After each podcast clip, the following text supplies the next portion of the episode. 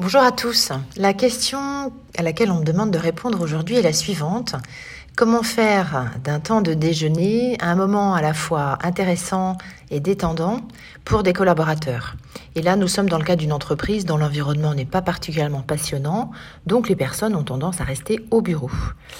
Ça me donne l'occasion de vous partager euh, une initiative que je trouve particulièrement pertinente qui a été mise en place chez Allianz ils ont eu l'idée de créer des TED Lunch.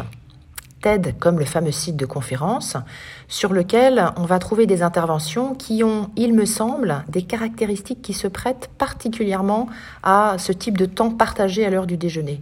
Première caractéristique, les conférences, elles durent de 3 à 20 minutes, autrement dit, durant un temps limité, celui du déjeuner on a tout à fait l'espace pour regarder ensemble l'une de ces interventions.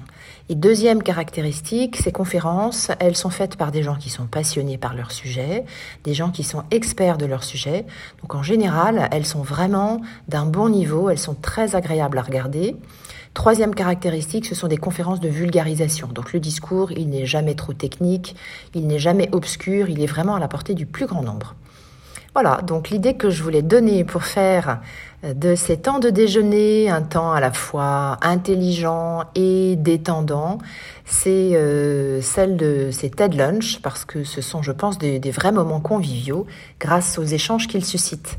Et puis le bonus, mais le bonus, c'est euh, que ça fait travailler sa curiosité, parce que je ne sais pas pour vous, mais moi en général, j'ai tendance à aller vers des sujets, à regarder des conférences qui tournent autour de mes centres d'intérêt un TED Lunch sur un sujet choisi par quelqu'un d'autre.